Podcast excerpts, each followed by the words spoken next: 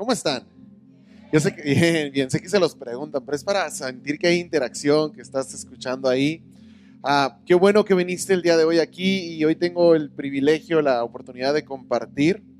Y me gustaría que pusiéramos este tiempo que vamos a estar en la palabra de Dios en manos de Dios. Sí, que, que Él sea el que hable a nuestro corazón, que Él prepare nuestro corazón para que seamos una buena tierra, que lo que escuchamos no solo se queda ahí, se va con el tiempo, sino que dé fruto.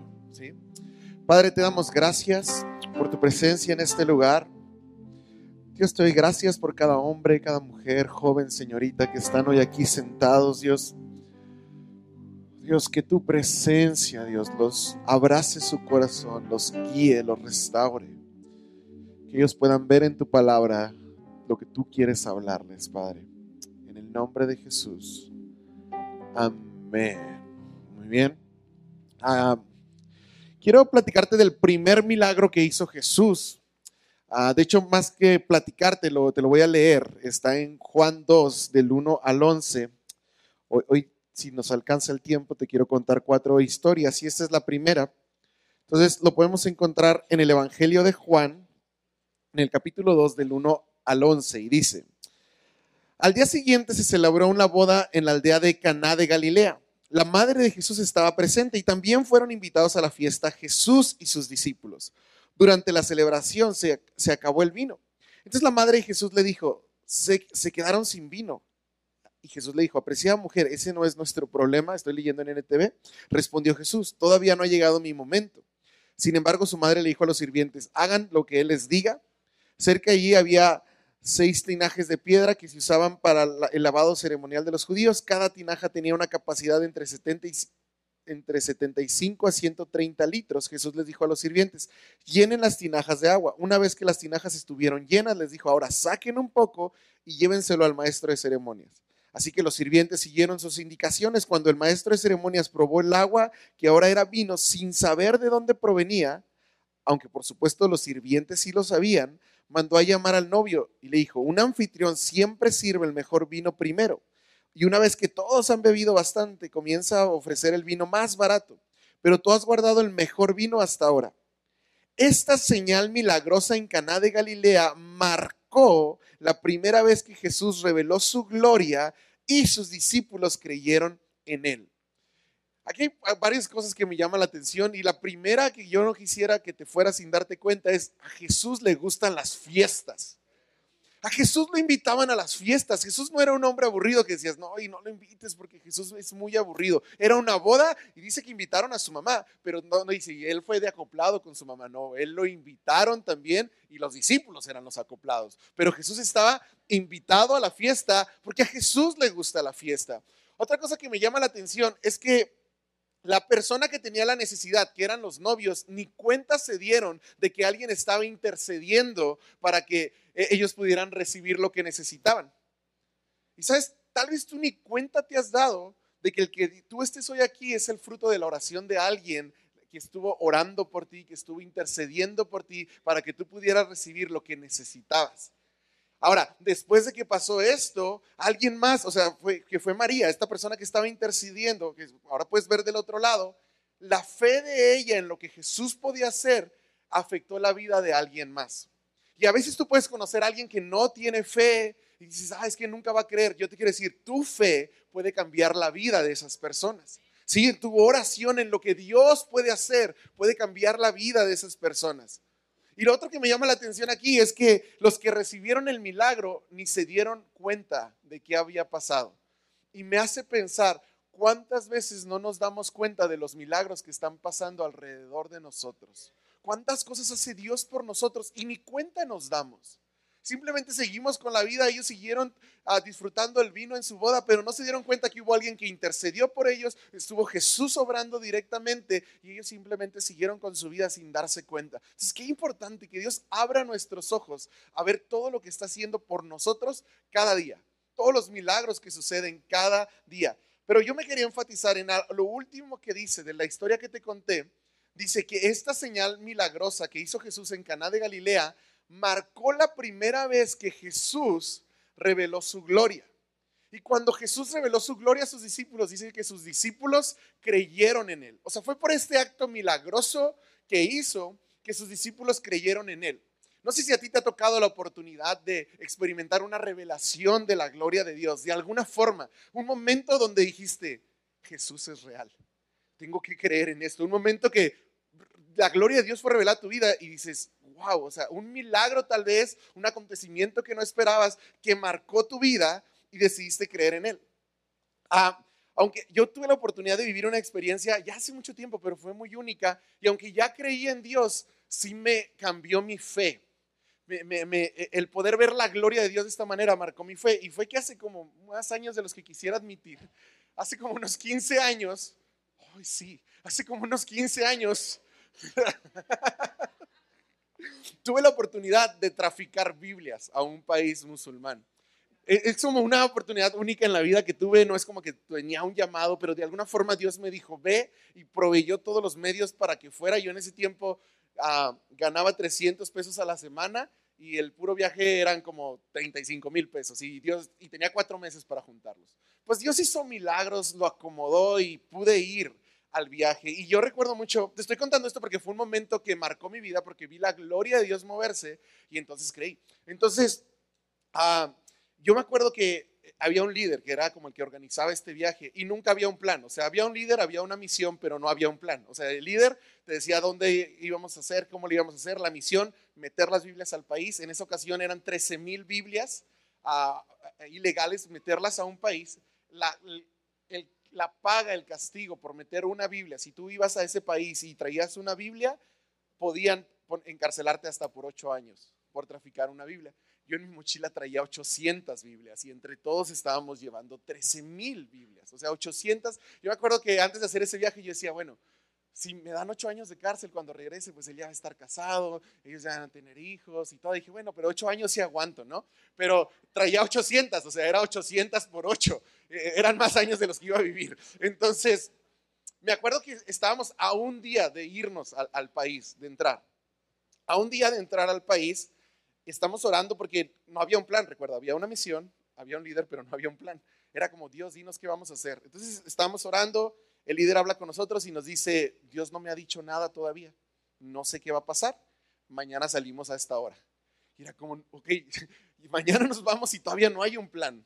Y total que no había plan, aterrizamos en el país, bajamos a las, desde que vas aterrizando, pues vas sintiendo la emoción de que tal vez no sales de ahí en 3.200 años. Entonces, agarramos las maletas primer puesto, eran dos puntos de revisión, uno normal, así, donde un oficial podía intervenir tu maleta y otro del de los rayos X, ¿no? que tradicionalmente hay en los aeropuertos. Primer puesto de revisión, no había guardias, nadie nos revisó. Fue como, bien, ya pasé el 50% de riesgo.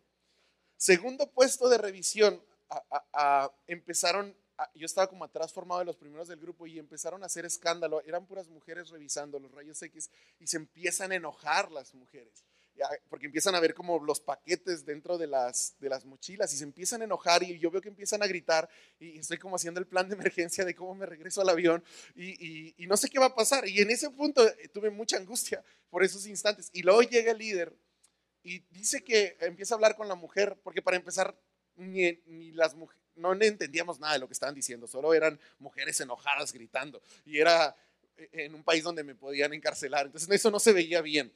Pero llega este líder y dice que cuando está hablando con las personas, siente decir, feria del libro. Y así, nomás le vino eso a la cabeza.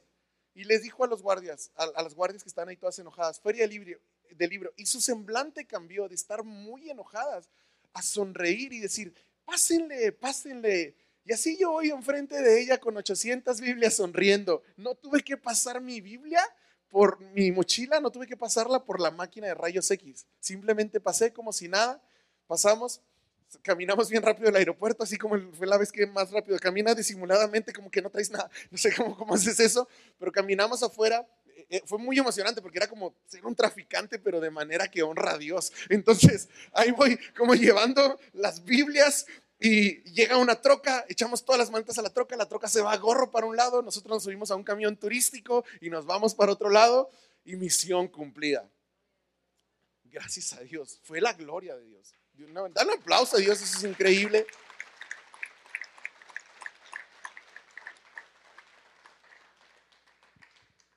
después de ese viaje dije, no manches, Jesús puede hacer cualquier cosa.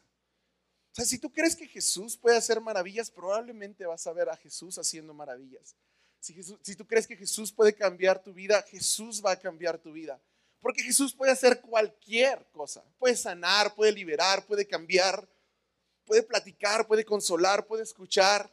Jesús puede arreglar, puede restaurar, puede salvar. No hay nada que sea imposible para Jesús. No hay nada más fuerte que Jesús, no hay nadie más bueno que Jesús. Por eso Jesús les dijo, hey, no te he dicho que si crees verás la gloria de Dios y cuando ves la gloria de Dios te cambia y te llena de fe. Eh, si tú crees en Jesús te puedes sorprender en, lo que eh, en mi caminar en Cristo pensaba, ¿qué cosas he hecho como por fe o qué cosas Dios me ha permitido sorprenderme? Y me doy cuenta que al creer en Jesús, bueno, pude traficar y ser parte de 13 mil Biblias entrando de manera ilegal pero también creyendo en Jesús pude obtener un buen trabajo con una profesión que me decían que no iba a ser como remunerada. Al creer en Jesús, Dios me guió a la mujer de mis sueños con la que ahora estoy casado. Y al creer en Jesús, pude, pude ser su amigo de Jesús desde hace, desde que tenía 10 años. Yo creí que Jesús me escuchaba y tenemos más de 25 años de relación y créeme, es una relación que la hace funcionar, pero fue porque he creído en Jesús, no tiene nada que ver conmigo, pero Él lo hace todo. Entonces, si crees en lo que Jesús puede hacer, probablemente vas a ver maravillas, probablemente vas a ver cosas increíbles en tu vida, pero no es suficiente. Mira, te lo voy a platicar. Después de ese viaje de las Biblias, yo regresé súper emocionado. Dije, no, soy un traficante, puedo hacer cualquier cosa. A ver, vengan demonios. Ahorita les voy a dar su merecido. Entonces yo regresé y por cada enfermo que me topaba, lloraba. Yo sí me acuerdo que regresé como con mucha fe, ¿no? Era como lloraba por cada enfermo y luego este, le predicaba a cada amigo que podía. Estaba como muy entusiasmado, ¿no? Me iba a las calles a predicar, a camiones a predicar. Pero me di cuenta que aunque estaba muy entusiasmado, a veces las cosas no cambiaban. Entonces yo recuerdo haber orado por cientos de enfermos que no fueron sanados. Y predicarle a cientos de personas que no creían en las calles, como que parecía que creían, pero parecía todo tan superficial. Y, yo me empecé a frustrar, como que dije, pues ¿para qué oro si de todas formas no cambia, no? después de regresar como ah, soy súper traficante, pasé a casi ser ateo, ¿no? como, es que porque estoy llorando y David le dice que oro y voy a sanar, pero yo oro por ellos y no sanan y oro por ellos y no sanan y les predico y parece que no cambia su mente sobre Cristo. ¿Alguna vez te has sentido confundido, frustrado porque Dios no actúa como tú esperas que actúe? Porque sientes que Dios no responde a tus oraciones, porque oras por alguien que está enfermo y no es sanado, porque oras por alguien familiar que necesita salvación y, no, y no cree, porque pones un proyecto en manos de Dios y el proyecto fracasa porque pones una relación en manos de Dios y la relación termina rota.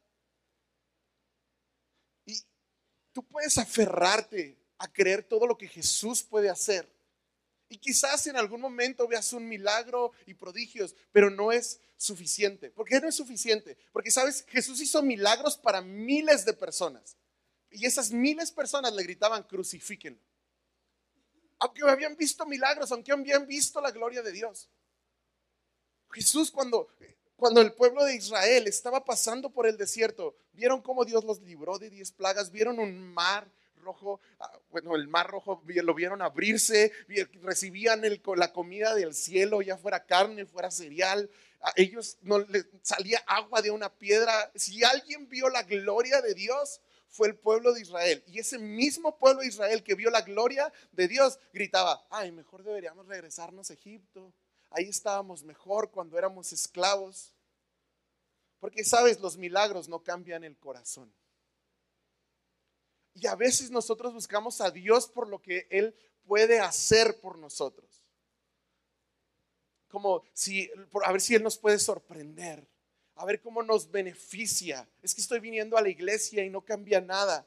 O porque espero que pase esto y estamos buscando a Dios por lo que Él puede hacer es que si Jesús pudiera cumplir mi sueño, es que Dios puede arreglar mi familia. Pero la obra más grande que Dios está haciendo no es que Dios cambie tus circunstancias, la obra más grande que Dios está haciendo es que Dios cambie tu corazón, aunque tus circunstancias no cambien. Eso es lo más grande que Dios puede hacer. Mira, este este versículo que hemos escuchado que dice, y sabemos que a los que aman a Dios, todas las cosas les ayudan a bien. Y a veces, no sé, algunos de ustedes han jugado uno, por ahí tengo la imagen de, uno, cuando juegas uno, este juego de cartas, hay una tarjeta que es una tarjeta wild card, ¿no? Como una tarjeta salvaje, como una tarjeta que puedes hacer con ella lo que quieras, ¿no? Es como, no importa que no tengas el número que sigue, si tienes una tarjeta de esa, la puedes poner. No importa que tengas el color que sigue en el juego, porque el juego se trata de colores y números, lo puedes poner. Y a veces tomamos estos principios de la Biblia, como y sabemos que a los que aman a Dios todas las cosas les ayudan a bien, como si fuera una wild card, que puedes, una tarjeta especial que puedes decir, pasa algo malo en tu vida y dices, híjole, me acaban de, de chocar, pero tal vez como a los que aman a Dios todas las cosas les ayudan a bien, significa que, que Dios me va a dar un mejor carro, porque si me chocaron, tengo este versículo con el que consigo un mejor carro. A un ejemplo chistoso, ¿no? Como, ah, acabo de perder mi cartera, pero los que aman a Dios, todas las cosas les ayudan a Dios. Tal vez significa que me voy a encontrar una cartera con más dinero, ¿no? Y pensamos que eso significa a los que aman a Dios, todas las cosas les ayudan a bien. Pero este versículo tiene que ver con que las circunstancias desagradables, incómodas y frustrantes que estás viviendo, Dios las está usando para producir algo bueno en tu corazón. La obra más grande que Dios está haciendo no es una empresa que está preparando para darte, no es una posición más alta, no es un aumento de ingresos. La obra más grande que Dios está haciendo no es que Él esté cambiando la vida de tus hijos. La obra más grande que está haciendo no es que esté uniendo a tu familia. La obra más grande que Dios está haciendo es la que hace en tu corazón. La obra más grande que Dios está haciendo es que está cambiándote a ti mientras nada cambia alrededor. Es que está haciendo algo en ti cuando no salió lo que tú esperabas que saliera. Es lo que hace en ti después de que fuiste traicionado, abandonado. Y ahí empieza la obra más grande que Dios está haciendo en tu corazón. Ahí Dios usa todas las cosas para tu bien. No es algo tan superficial como recuperar lo que perdiste. Es algo más profundo como cambiar a convertirte en quien realmente eres. Cuando había una historia que me contaba mi papá y decía que había un niño que le gustaba mucho jugar a las canicas. Yo creo que todos aquí todavía recordamos canicas. Esto no lo podría enseñar con jóvenes, pero había un niño que le gustaban mucho las canicas y, eran como su tesoro. Eh, cuando yo era niño eran los tazos, o sea que ya estamos más atrás. Entonces había este niño que le gustaban sus canicas, las traía para todas partes y luego ganaba más canicas y era como su tesoro, ¿no? Para él era lo más importante que tenía y un día las pierde. Entonces él es como, no puede ser mis canicas y está llorando con su papá y su papá le dice, pues dile a Dios, pídele a Dios que te ayude a encontrarlas, ¿no? Pídele a Dios por tus canicas. Y ya, pues el niño se levantaba en la mañana, se hincaba y Dios, por favor, dame mis canicas. Y luego eh, eh, estaba comiendo y en lugar de orar por los alimentos, Dios, por favor, dame mis canicas. Antes de dormir, por favor, dame mis canicas. Y todos los días, ¿no? Entonces era como, hey, vamos a ponerle panchito, panchito, ora por los alimentos. luego, Dios, dame mis canicas, ¿no? Era todo lo que él pensaba, era Dios, dame mis canicas, por favor, te pido por mis canicas. Y él estaba triste, lo veías así, y de repente un día su papá ya lo ve todo feliz jugando. Y dice, oye, ya encontraste tus canicas, ya te contestó Dios. Y le dice, no, no las encontré, pero ya aprendí que mis canicas no son lo más importante. Sabes, muchas veces lo que Dios nos enseña a través de procesos difíciles es que para nosotros lo que era más importante, lo más preciado, no es lo más preciado, no es lo más importante.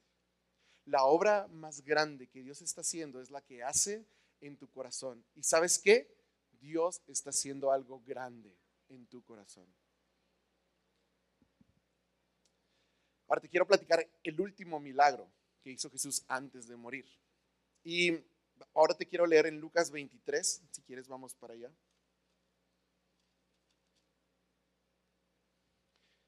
Del versículo 39 en adelante.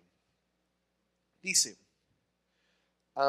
bueno, vamos a leer solo el 39. Uno de los criminales colgados junto a él, es el momento donde Jesús está en la cruz, tiene dos criminales al lado, se burló y le dijo, ¿así que eres el Mesías? Demuéstralo, salvándote a ti mismo y a nosotros también. En otra versión dice, que es la que está en la pantalla, si tú eres el Cristo, sálvate a ti mismo y a nosotros. Ese ladrón creía que si Dios era Dios y Jesús era Dios, tenía que actuar de cierta forma. Si es que Jesús era realmente Dios, entonces en la mente del criminal lo más lógico era que Jesús debía bajarse de la cruz.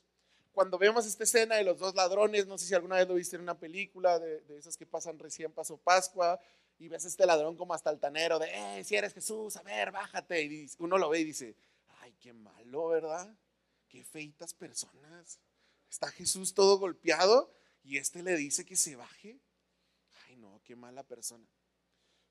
Pero ¿cuántas veces nosotros hacemos oraciones así como, Dios, si eres Dios, ¿por qué dejas que esto pase en mi vida? Como si tú supieras cómo debe actuar Dios. Dios, si tú eres Dios, ¿por qué no conseguí lo que quería? Si tú eres Dios, ¿por qué me dejaron? Si tú eres Dios, ¿por qué perdí a un ser querido? Si tú eres Dios, ¿por qué? Y con la misma altanería que vemos ese ladrón, estamos nosotros dirigiéndonos al Creador. Si tú eres Dios, ¿por qué pasa esto? Hasta poniendo en duda su poder, su identidad. Creemos que sabemos qué es lo que Dios debería hacer. Si verdad Dios existe, ¿por qué no cambia esto? Si verdad Dios existe, ¿por qué no me da aquello? Si de verdad Dios es poderoso, ¿por qué no sana a esta persona?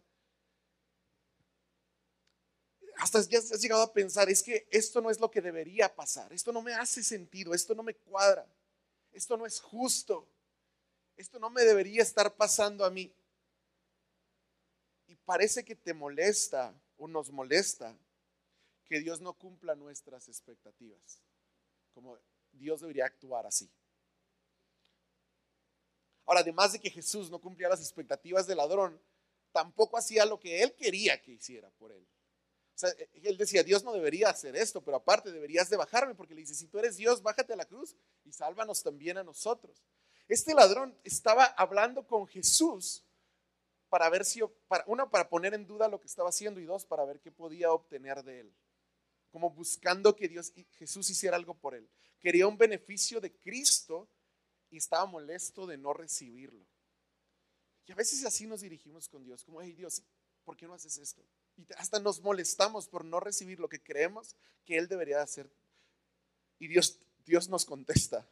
Isaías 55, 8 y 9 dice, yo no pienso como piensan ustedes, ni actúo como ustedes actúan. Mis pensamientos y mis acciones están muy por encima de lo que ustedes piensan y hacen. Está más alto que los cielos. Y es entender que aunque para nosotros lo que más sentido tiene es que suceda algo como lo esperamos, hay un Dios que no piensa como nosotros pensamos, que es mucho más alta su forma de ver, que su visión es mucho más grande. Por otro lado, Mateo y Marcos nos, eh, o sea, esto, estamos leyéndolo en Lucas, Mateo y Marcos también cuentan esta historia. Y Mateo y Marcos dicen que el otro ladrón también le estaba diciendo cosas al principio. Estuvieron seis horas colgados en la cruz y las primeras tres horas los dos ladrones estaban como desafiando, como retándolo. Pero de repente como que uno se dio cuenta que algo no estaba bien, ¿no? que algo estaba sucediendo. Como que reconoció que aquel que estaba muriendo en la cruz no estaba muriendo por algo que hubiera hecho, sino que había algo más sucediendo. No solo estaba muriendo en lugar de Barrabás, que ellos sabían que iban a ser crucificados al lado de Barrabás, pero entendían que había, él entendió que estaba muriendo por, por alguien más. Y lo ves por su respuesta. Ah, el otro ladrón le contesta en el versículo 40 de Lucas 23. Respondiendo el otro, le reprendió diciendo al, al primero, no al primer criminal, ¿ni aún temes tú a Dios? Estando en la misma condenación, nosotros a la verdad justamente padecemos porque recibimos lo que merecemos. Mas este hombre ningún mal hizo y dijo, Jesús, acuérdate de mí cuando estés en tu reino. Y algo que me sorprende un chorro es que en dos versículos él reconoce a Jesús como Dios y como hombre, que es una verdad teológica súper profunda. Porque le dijo, ni aún temes a Dios, que está aquí al lado de nosotros, así te diriges a Él. Y luego en la misma frase le dice, este hombre no hizo nada que por lo que estuviera aquí. Pero más de eso, que digo, a mí me sorprende porque digo, ¿en qué momento lo entendió? E, es que se da cuenta, número uno, del temor que debe tener a Dios. Dos, reconoce a Jesús como Dios, pero también reconoce que es un hombre inocente. Y reconoce lo último y muy importante que le dice, acuérdate de mí cuando vengas a tu reino. Reconoce que Jesús es rey. Este ladrón avanzó mucho en su conocimiento teológico mientras estaba colgado en la cruz. Seis horas colgado en una cruz lo llevaron a comprender lo que a otras personas les lleva toda la vida. A veces la mejor teología que tú puedes encontrar es la que encuentras en medio del sufrimiento. A veces vas a poder conocer a Dios como nunca lo pudiste conocer cuando estás pasando en medio de una situación que nunca quisiste tener. Y en esos momentos puedes conocer a Dios de una manera más profunda. No estoy diciendo que busques esos momentos, no te preocupes, van a llegar. Pero en medio de esos momentos, no voltees a ver todo lo que está mal en la circunstancia y voltea a ver a Dios que está ahí en medio en la circunstancia. Lo que miles de personas que vieron los milagros de Jesús no comprendieron, el ladrón lo entendió. Lo que el pueblo de Israel, mientras caminaba en el desierto recibiendo todos los milagros, el ladrón lo entendió. El ladrón entendió que Jesús no solo es un hacedor de milagros, el ladrón entendió que Jesús es rey. Y eso cambia la manera en que nos acercamos a su presencia. Porque muchas veces venimos aquí porque ah, es que hay que ir a la iglesia porque si vas Dios te bendice. Estás buscando a alguien que hace milagros. No es que hay que ir a la iglesia, porque yo he visto que cuando voy a la iglesia me va mejor, porque lo que quieras poner. O hay que venir a la iglesia porque Jesús es rey. No solo creer en lo que Jesús puede hacer, si tú crees en lo que Jesús puede hacer, vas a ver cosas increíbles. Pero cosas increíbles, ver milagros, no cambia el corazón de ese viaje te, te, platiqué que fuimos con Biblias, todos, no fui el único que regresé inspirado, pero me acuerdo que de, ese, de la iglesia a ese viaje fuimos como 12 muchachos. Yo creo que hoy como 6 permanecemos en la fe. Y todos vieron algo increíble. Pero ver milagros no cambia el corazón. Y a veces estamos tan desesperados por ver a Dios obrar en lo superficial, como si eso fuera arreglar la vida, pero de entrada esta vida no se va a arreglar. Estamos esperando un reino eterno que es el cielo, pero mientras vivas en este mundo, este mundo y la vida alrededor de él va a ser un caos.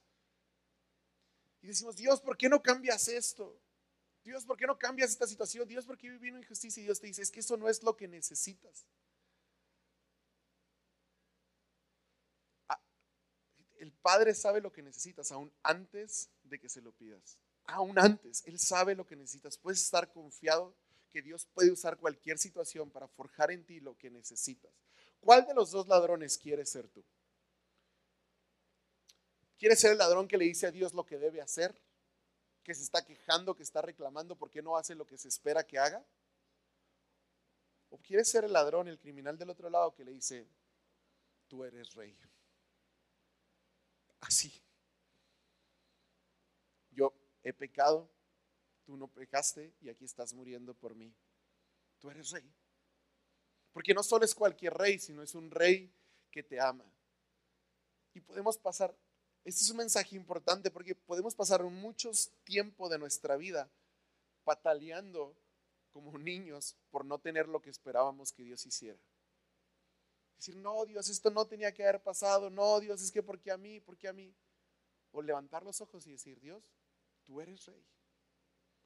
Eso no es fácil, ¿eh? no, estoy minimizando la situación por la que hayas pasado, por la que estés pasando, no, para nada, de verdad. Estoy exaltando a Dios en la posición que corresponde. Él es rey. Y por muy duro, muy difícil que sea la tormenta que estás atravesando, Él sigue siendo rey. Y al dirigirse este ladrón a Jesús como rey, no como un hacedor de milagros, no como un mago que te da lo que te pida, al dirigirse reconociendo que él era rey y al no pedir un milagro, ¿sabes qué pasó con él? Recibió el milagro más grande que puedes recibir, salvación. Jesús le dijo, ¿sabes qué? Hoy mismo vas a estar conmigo en el paraíso. Este hombre no se bautizó, no fue a la iglesia, no sabía ningún versículo, ni siquiera había hecho cosas buenas para redimirse, no restituyó pero creyó que Jesús era rey. Y en la fe encontró lo más grande que puedes encontrar. Puedes pasar toda tu vida esperando que Jesús haga algo por ti, o puedes experimentar el milagro de conocer al rey en persona. Y eso vale más. Y esa es en tu forma de dirigirte. Porque mira, todos, o al menos es una costumbre cristiana decir, Señor Jesús. Pero ¿qué dices después de eso? Dice, Señor Jesús, te pido por esto, te pido por aquello. Señor Jesús, ayúdame con esto. ¿Estás buscando sus manos? ¿Estás buscando al hacedor de milagros? O empiezas tu oración diciendo, Señor Jesús, tú eres rey. Tú sabes qué es lo que debe suceder. Tú sabes qué es lo mejor. Yo me pongo en tus manos y yo confío en ti. aún en medio del sufrimiento, yo confío en ti. Y cada vez que tú reconoces que Jesús es rey en medio de tu situación, puedes disfrutar una parte de ese paraíso mientras estás aquí. Cada vez que tú dices, Jesús, tú eres rey, la situación no cambia, pero el paraíso desciende a tu corazón. Y la paz que Dios prometió la puedes experimentar aquí en medio del caos. Hay, esperanza cuando tú reconoces a Jesús como rey. Y cuando Dios me confrontaba con esto, yo decía, es que Dios, a mí no me gusta que haya sucedido esto, a mí yo no quiero seguir aquí. ¿Por qué? ¿Por qué dejas que estas situaciones pasen? No me hace sentido. Porque todos en algún momento vas a estar enfrente de una situación donde dices, es que ¿por qué Dios? Si yo te amé, si yo te he servido, si yo te sigo. Y entonces estamos portándonos como el ladrón de este lado de, ¿por qué no haces lo que yo espero que hagas? ¿Por qué no me das lo que espero que me des? Y nos olvidamos que Jesús es rey. Y no cualquier rey. El rey. Todopoderoso que te ama. Y cuando tú reconoces a Jesús como rey, hay paz. Hoy mismo puedes estar disfrutando el paraíso, el cielo aquí en la tierra. Yo creo que necesitamos arrepentirnos de portarnos con Dios como el primer ladrón, de portarnos con Dios exigiendo, demandando, esperando que Él cumpla su parte. Él es rey. Y quiero invitarte a que cierres tus ojos ahí donde estás. Y el Espíritu Santo está aquí. Y no sé si fue una situación de dolor, una pérdida, algo que aún estás enfrentando ahorita. Y es normal, es normal sentirte enojado, frustrado en medio de tu dolor Él sigue siendo rey. Y no es cualquier rey, Él es el rey que te ama.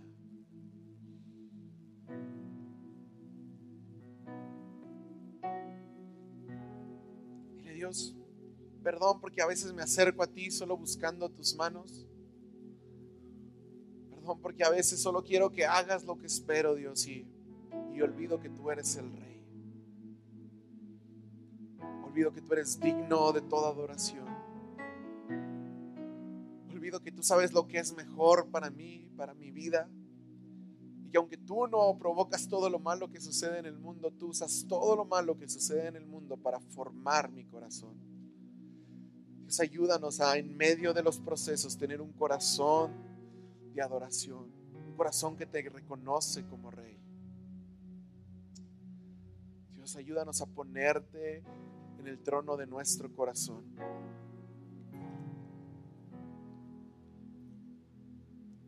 Quisiera que termináramos adorando, a que te pongas sobre tus pies y le digas, Jesús, tú eres rey.